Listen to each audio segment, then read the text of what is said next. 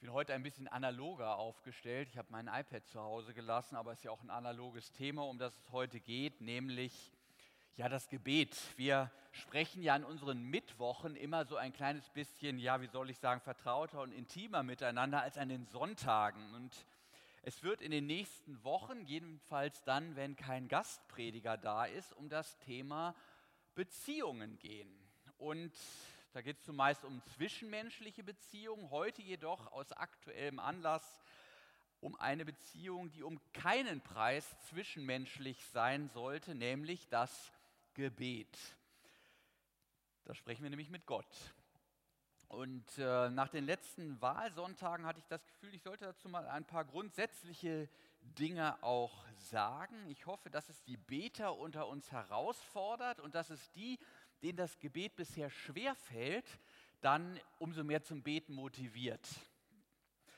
Ich habe ähm, sechs Punkte dabei, die findet ihr auf dem Zettel äh, auf den Stühlen. Ich hoffe, oder nee, bestimmt gar nicht, die habt ihr vorne am Eingang bekommen. Da sind sechs Punkte drauf. Der Witz daran ist, ich werde nur bei fünf Punkte was sagen. Der sechste ist sozusagen Bonustrack. Den gibt es dann nur bei Slack, weil sonst fallt ihr mir hier alle vom Stuhl und dann wird es ein bisschen lange. Ja, über fünf Punkte spreche ich. Der dritte, der so kursiv gedruckt ist, den lasse ich diesmal weg. Und ich lese uns jetzt aus Lukas 18, aus dem Lukas-Evangelium im 18. Kapitel vor.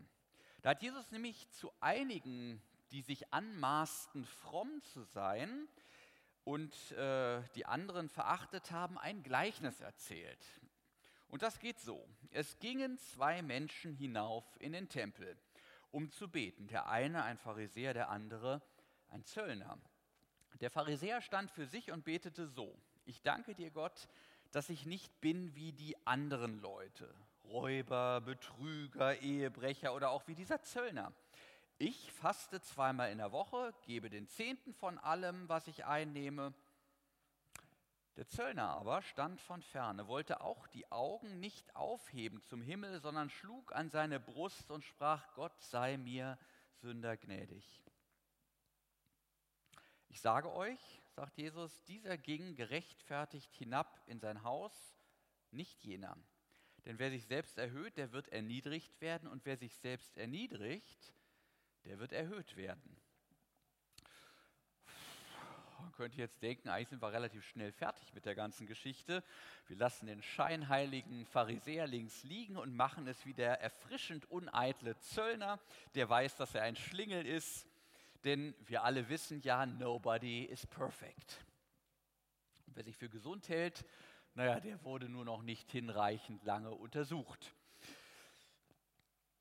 Viel zu schnell verliert dieses Gleichnis seine ärgerliche Spitze, die Jesus ihm verpasst hat.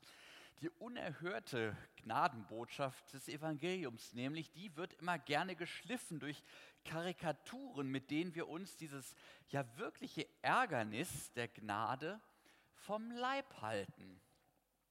Eugen Roth hat das sehr schön augenzwinkernd mal auf den Punkt gebracht, wenn er schreibt, ein Mensch betrachtete einst näher die Fabel von dem Pharisäer, der Gott gedankt voll Heuchelei dafür, dass er kein Zöllner sei. Gott Lob rief er in eitlem Sinn, dass ich kein Pharisäer bin. Ja, wer ist denn der Pharisäer? Eigentlich doch unser Mann, müsste man sagen. Mit dem können wir uns weit besser identifizieren als mit dem Zöllner. Der Pharisäer ist einer, der seinen Glauben ernst nimmt, der sich seine Gottesbeziehung sprichwörtlich etwas kosten lässt. Er gibt den Zehnten, der spendet allen Ernstes zehn Prozent seiner Einkünfte. Ich weiß nicht, ob wir hier im Expo-Wahl in dieser Hinsicht über jeden Zweifel erhaben sind. Ich rechne mal konservativ. Wenn bei einem durchschnittlichen Gottesdienstbesuch von 500 Menschen im Monat jeder seinen Zehnten gibt. Und jetzt gehe ich mal davon aus, wir alle kriegen nur Hartz-IV-Regelsatz, 409 Euro. Ein paar haben sicherlich auch ein bisschen mehr. Dann müssten wir hier etwa 20.000 Euro monatlich zusammentragen. Es ist ein bisschen untertrieben, wenn ich sage, das schaffen wir nicht ganz. Also ich würde mal sagen, der Pharisäer taugt in dieser Hinsicht sicherlich zum Vorbild für uns. Beim Fasten ist er eigentlich noch beeindruckender. Der fromme Jude sollte einmal in der Woche fasten. Und der Pharisäer sagt sich, hm, doppelt hält besser. Er nimmt seine Glaubenspraxis richtig ernst. Ja, und der Zöllner, der ist vermutlich ein Moff. Wissen Sie, was ein Moff ist? Ein Moff ist ein Mensch ohne Freunde. Warum? Zöllner haben mit der römischen Besatzungsmacht gekungelt und ihren Landsleuten durch ungerechtfertigte Aufschläge meist recht dreist und willkürlich das Geld aus der Tasche gezogen. Ein Zöllner hatte also allen Grund, den Gang zum Tempel nicht als Heimspiel zu begreifen. Und doch stellt Jesus ihn und nicht den Pharisäer als Vorbild hin, der doch so aufopferungsvoll seinen Glauben lebt. Ja, was, was ist los mit Jesus, möchte man fragen. Hat der beim Erzählen vom Reich Gottes so ein bisschen die Bodenhaftung verloren? Warum steht der Abzocker auf dem Podest und der edle Spender wird in die Wüste geschickt? Was ist das für eine seltsame Umwertung aller Werte, die hier stattfindet. Ist weiß nun schwarz und schwarz-weiß? Oder sind alle Katzen grau, wie mancher hier deutet? So im Sinne der Otto-Normalverbraucher-Frömmigkeit, tue Recht und scheue niemand, lebe einfach als anständiger Mensch und hüte dich vor Extremen. Da ist der liebe Gott ja schon zufrieden. Der dänische Philosoph Sören Kierkegaard, den ich neben Nietzsche und Dostoevsky für den scharfsinnigsten Psychologen äh, der letzten 200 Jahre halte, der konnte da sehr erhellend drüber schreiben, wie menschliche Heuchelei in das Gewand des Zöllners schlüpft, ohne gleichzeitig dessen inneres Gespräch mit Gott nachzuvollziehen. Er schreibt, die Heuchelei lernte die Maske zu verändern und blieb dieselbe, nein, wurde noch schlimmer. Das Christentum kam in die Welt und lehrte, dass du beim Gastmahl nicht stolz und eitel den obersten Platz suchen, sondern dich unten ansetzen sollst. Und bald saßen Stolz und Eitelkeit eitel zu unterst am Tisch. Was ist das Problem? Was stört Jesus an dem Pharisäer? Fastet er zu oft? Spendet er zu viel? Glaubt er zu doll? Es gibt ja diese Denke in unserer säkularer werdenden Gesellschaft, dass Religion wie so ein Sirup ist, den man erst ein bisschen verdünnen muss, damit er genießbar wird. Wer über ein bestimmtes Maß hinaus seinen Glauben lebt und das auch noch äußerlich werden lässt, vielleicht durch Kirchgang, durch Beten vor dem Essen, durch das man, dadurch, dass man ein bestimmtes Verhältnis, äh, Verhalten religiös begründet oder Gott bewahre, von seinem Glauben auch noch allen Ernstes begeistert erzählt. Wer das tut, der gilt als überengagiert und ist damit suspekt. Ich komme zum ersten Punkt unserer Liste. Beim Beten sind wir mit Gott allein. Das ist es wohl kaum, was Jesus dem Pharisäer ankreidet überengagiert zu sein. Zu viel Glauben gibt es nicht. Es ist der ausdrückliche Wunsch von Jesus, dass wir in eine Beziehung mit unserem Vater im Himmel hineinwachsen, wie der Sohn sie uns vorgelebt hat.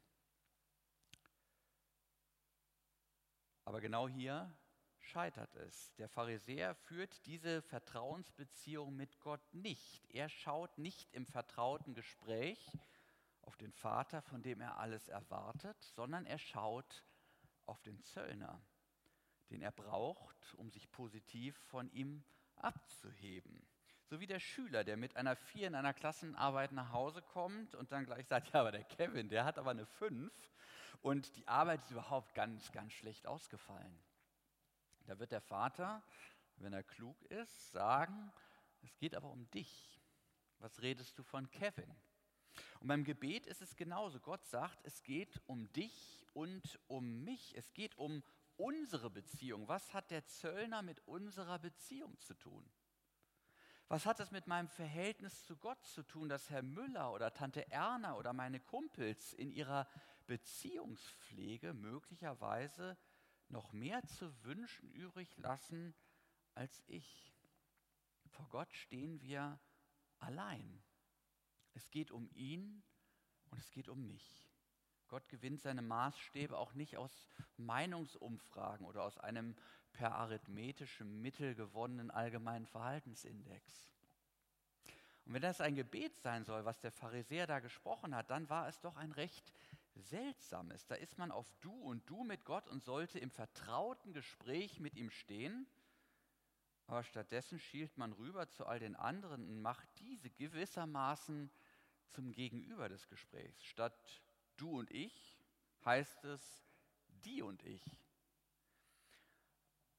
Wir kennen das. Ähm, das Forum hat gewechselt. Der Pharisäer steht nicht mehr vor Gott, sondern verantwortet sich positiv oder negativ vor den Menschen. Er betet mit schielendem Blick. Er redet mit Gott, aber schaut zu den Menschen, mit denen er sich vergleicht. Maßstab werden dann allzu leicht die anderen, die Mode, der Trend, der Zeitgeist. Auf sie bezieht er sich positiv oder negativ, statt zu sagen, Gott, dein Wille geschehe. Also das Gleichnis vom Pharisäer und Zöllner ist ein flammendes Plädoyer dafür, dass wir nicht schielend beten, also nicht gleichzeitig zu Gott und zum Mitmenschen blicken sollen. Das geschieht auf die unterschiedlichsten Weisen. Nummer zwei. Zum Beispiel, es passiert in Situationen, wo jemand in Gemeinschaft laut betet. Große Gefahr dabei, man sendet heimlich Botschaften an die, Mitmenschen im Raum. Man möchte sie zum Handeln auffordern oder ihnen die richtige Sicht für die Situation vermitteln und packt dies in die Formulierung, dass der Bruder sowieso oder die Schwester so und so doch endlich begreifen möge, dass es sich so und so verhält. Das ist kein Gebet. Im Gebet stehen wir vor Gott und halten unser Herz Gott hin. Und im Gemeindegebet tun wir das dann im Verbund mit den anderen Betern. Also, im Gebet reden wir mit Gott und haben keine Sonderbotschaften für die Menschen im Raum. Und wenn wir stellvertretend für die Mitmenschen im Gottesdienst beten, heißt das auch, dass wir tunlichst Worte wählen, in denen sie sich auch wiederfinden können. Worte, denen sie sich anvertrauen, denen sie sich überlassen können, weil sie sagen, ja, hier betet einer für mich mit. Und wir sollten uns mit unserem Bitten auf Wegen befinden, wo wir einigermaßen die Gewissheit haben, dass das auch Gottes Wille ist. Denn im Gebet geht jeder unserer Wünsche auch durch dieses Sieb der Prämisse, dass sich darin Gottes Wille erfüllt. Der Wunsch, dass der ungeliebte Nachbar demnächst einen Getriebeschaden auf der Autobahn bei Windstärke 12 haben möge, das gehört nicht dazu. Im Grunde ist Beten ein sich einstimmen und ruhig werden am Willen Gottes. Wir synchronisieren gleichsam unseren Atem mit ihm, haben ihn vor Augen und lassen uns hineinnehmen in seine Sicht der Dinge. Und dann wird das Gebet das, was es sein soll, der Atem der Seele. Punkt 3. Der schielende Blick zum Menschen ist übrigens auf eine tragische Weise sehr modern. Und das könnte man jetzt mal von Luther her wunderbar aufziehen. Das lasse ich aber heute, sondern das ist der sogenannte Bonustrack. Wir gehen zu Punkt 4. Wie sehen sich eigentlich die Akteure selber? Und was wollen sie wirklich von Gott, wenn man sich den Pharisäer und Zöllner anschaut? Der Zöllner sucht Absolution. Er weiß, dass er sie bei den Menschen nicht erwarten kann. Und er findet auch bei sich selbst keinen Ansatzpunkt für ein mildes Urteil.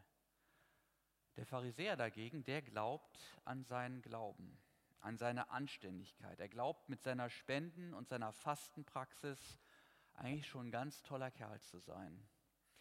Wie ein selbstbewusster um nicht zu sagen narzisstischer Jugendlicher, den ich mal bei einer Freizeit dabei hatte, der mir dann irgendwann sagte, ich will jetzt auch als Christ leben und man zu meinem Erstaunen anfügte, mit mir hat Gott einen ganz großen Fang gemacht. Ja, da hatte der liebe Gott mit dem Teenie noch ein bisschen Arbeit vor sich und mit dem Pharisäer auch. Was ist das für eine Beziehung, wo man dem Partner ständig vorhalten muss, was für ein toller Hecht man ist? Es erinnert mich an das beklommene Gefühl, als ein Bekannter mir einmal Fotos von seiner 20 Jahre jüngeren Freundin zeigte und in jedem zweiten Bild auf irgendwelche Gegenstände hinwies, die er ihr gerade wieder gekauft hatte. Und zwar jedes Mal unter penetranter Nennung der Kosten, die er da aufgewendet hat. Nicht? Dann hieß es hier, die Omega-Uhr habe ich gekauft, die hat 2499 gekostet. Und der Fünf-Sterne-Urlaub auf Madeira für sie und ihren Sohn 1649 Euro. Ja, fragt man sich, was ist das für eine Beziehung? Nicht? Ist das eine Art Handel, der hier vonstatten geht? Ein Austausch von Waren? Ist, ist Liebe vielleicht käuflich? Angeblich ja, nicht? Man hört immer wieder davon. Aber diese Beziehungsform trägt dann auch einen anderen Namen. Welchen Namen man der Beziehung zwischen Pharisäer und Gott geben soll, weiß man ja auch nicht so genau. Da geht es auch eher um einen Warenaustausch. Gute Taten gegen Anerkennung und Belohnung. Mehr Arbeits- als Liebesbeziehungen. Ja, man könnte echt sagen, zeige mir, wie du mit Gott sprichst und ich sage dir, wie es um eure Beziehung steht, wer dabei im Mittelpunkt steht. Nummer 5.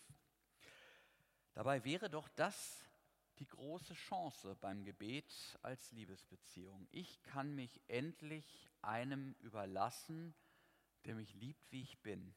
Ich muss nichts aus mir machen, mich nicht stilisieren. Ich muss kein Idealbild als Popanz vor mir hertragen. Stattdessen kann ich einfach sagen, so bin ich Gott.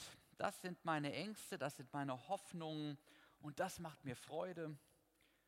So komme ich wirklich zu mir, zu mir selbst, was mir dieses ganze narzisstische Grundrauschen unserer Gegenwartskultur ja gerade verbaut. Da muss man ständig stramm stehen und sein Ideal anbeten und die anderen zumindest scheinbar übertrumpfen statt vor Gott einfach und ehrlich eingestehen zu können, wer man wirklich ist. Man sagt ja, der beste Weg, um sich unglücklich zu machen, sei der Vergleich mit anderen. Gebet heißt im Gegensatz dazu, ich schaue nicht nach links und nicht nach rechts, sondern geradeaus auf den, der mich zu seinem Ebenbild geschaffen hat und der mich genau in dieser Unverwechselbarkeit sieht und er wird mich auch nie fragen, warum bist du nicht so begabt wie X oder so erfolgreich wie Y? Du bist mit niemandem zu vergleichen, das weiß er. Also lass es, mach die Augen zu, wenn du betest. Und wenn das gelingt, dann merkst du, das sind nur er und ich. Und ich werde vor Gott ruhig und echt und rede mit ihm über alles, was mich wirklich beschäftigt und was wirklich hinter meiner alles schick Fassade steckt. Und wirklich heißt ich, ich wie ich bin, nicht wie ich gerne wäre. Was macht mein Leben wirklich aus? Was sind meine echten Gefühle am Grunde meines Herzens, jenseits aller Klischees? Welche Einstellungen und Wünsche, welche Hoffnungen und Befürchtungen machen mich aus. Und wenn ich all das Gott hinhalte, was, was passiert dann? Das ist etwas ganz anderes, etwas viel zarteres als dieses saturierte Wohlanständigkeitschristentum, das so in seiner Gutbürgerlichkeit ruht wie eine Volkspartei im erworbenen Wohlstand und den Verdiensten der Vergangenheit. Man möchte Bewegung verordnen, komm runter, werde Mensch, hat doch Gott auch gemacht. Er wurde Mensch, er stellte sich all dem Leid, auch den Abgründen, er ging mit den Kranken, Kaputten, Besessenen und Abgestorbenen im Menschen um. Er hat das nicht einfach übergebügelt. Er hat das Schwierige nicht verdrängt, nicht weggelogen. Tu du das doch auch nicht. Im Grunde reichen zwei Kontrollfragen, um zu entscheiden, ob in deinem Gebet Gott und Mensch zusammenfinden. Erstens, ist Gott in deinem Gebet eigentlich relevant? Hörst du auf ihn? Oder kommt deine innere Bewegung im Grunde auch ganz gut ohne ihn aus? Kann ja sein.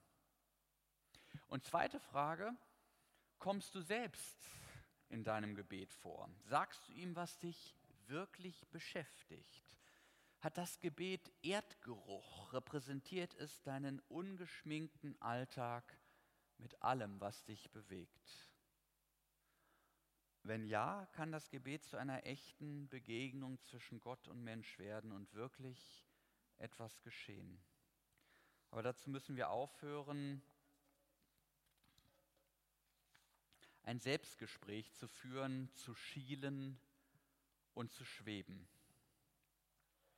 Gott wurde Mensch für dich, werde du es auch. Beten heißt Mensch sein im wahrsten Sinne des Wortes. Punkt 6. Jesus mutet uns mit dem Zöllner, der moralisch ein ziemlicher Halunke ist, ein wirklich schräges Vorbild zu. Er weiß, dass er vor Gott, ja, wie soll man sagen, neudeutsch verkackt hat und versucht deshalb gar nicht erst Gott irgendein Ideal unterzujubeln, was ihn milde stimmen könnte.